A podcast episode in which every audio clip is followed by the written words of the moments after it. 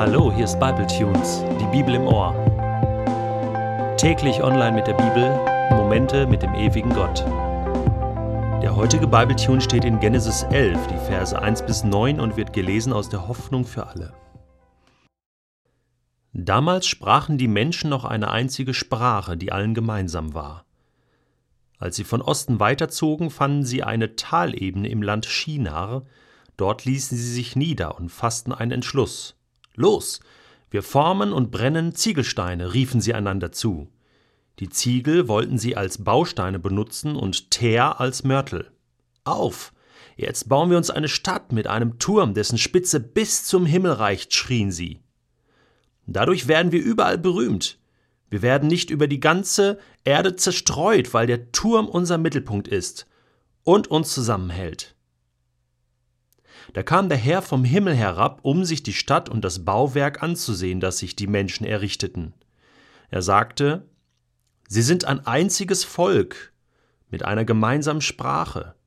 Was sie gerade tun, ist erst der Anfang, denn durch ihren vereinten Willen wird ihnen von jetzt an jedes Vorhaben gelingen. Wir werden hinuntersteigen und ihre Sprache verwirren, damit keiner mehr den anderen versteht. So zerstreute der Herr die Menschen über die ganze Erde. Den Bau der Stadt mussten sie abbrechen. Darum wird die Stadt Babylon, das heißt Verwirrung, genannt weil dort der Herr die Sprache der Menschheit verwirrte und alle über die ganze Erde zerstreute. Was muss das schön gewesen sein? Eine einzige Sprache. Der eine hat den anderen verstehen können ohne Wörterbuch, ohne Übersetzer. Eine einzige Sprache.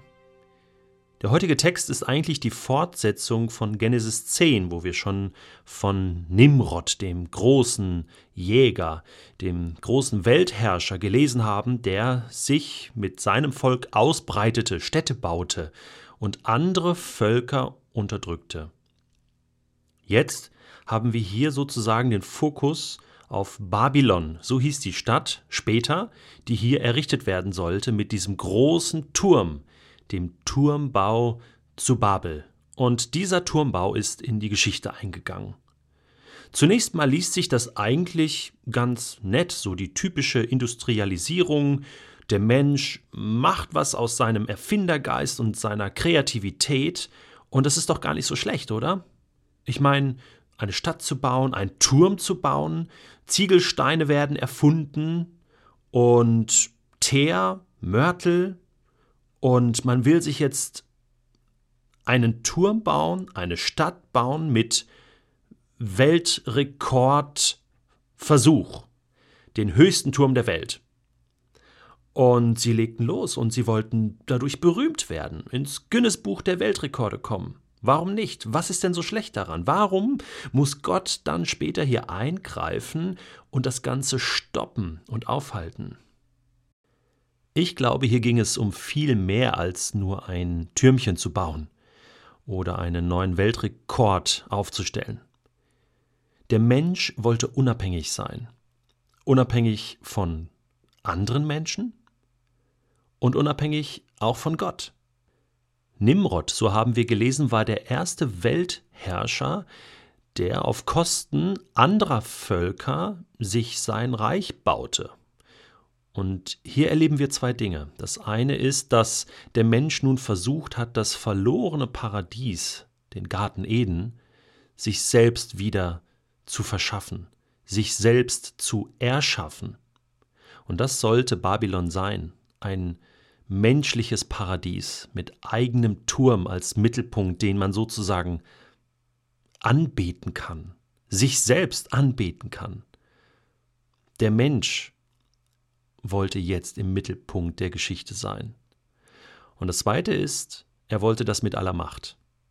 Hatte Gott zu Anfang in der Schöpfung gesagt, ja, du sollst dir die Erde untertan machen, aber dann hatte er das konkretisiert und hat gesagt, breite dich aus und herrsche über die Tiere und über die Vögel. Da stand nichts davon, dass der Mensch auch über Menschen herrschen sollte. Und ich glaube, das ist hier der Punkt. Gott muss das aufhalten diesen menschlichen Größenwahn, der versucht, völlig egoistisch auf Kosten von anderen Menschen, von, von Sklaverei, von Menschenleben, von Unterdrückung, sich sein eigenes Paradies zu erschaffen. So nicht. Die Erde sollte für alle da sein. Und Gott sorgt nun selbst durch die Sprachverwirrung dafür, dass der Mensch dieses Machtpotenzial zunächst einmal nicht mehr so ausspielen kann. Der Mensch ist gezwungen, sich zu verbreiten auf der Erde, sich zu verteilen in kleineren Gruppen. Das war von Anfang an das Ziel Gottes gewesen. Der Mensch wollte diese Macht und Gott durchbricht diese, dieses Machtbestreben. Mir fällt es heute nicht so schwer, einen wichtigen Gedanken für mich mitzunehmen. Ich glaube, Gott will nicht, dass wir uns unsere Unabhängigkeit erkaufen auf Kosten anderer, dass wir uns eigene Paradiese erschaffen auf Kosten anderer. Und ich entdecke da so den einen oder anderen Turmbau in meinem Leben, wo ich anfange, mir selbst etwas aufzubauen, was im Grunde genommen nicht fair ist anderen gegenüber. Was ist die Alternative? Vielleicht indem ich anfange, Gottes Gebot der Liebe zu praktizieren, fair und gerecht zu sein anderen Menschen gegenüber. Vielleicht ist das ja so ein kleiner Anfang vom Paradies.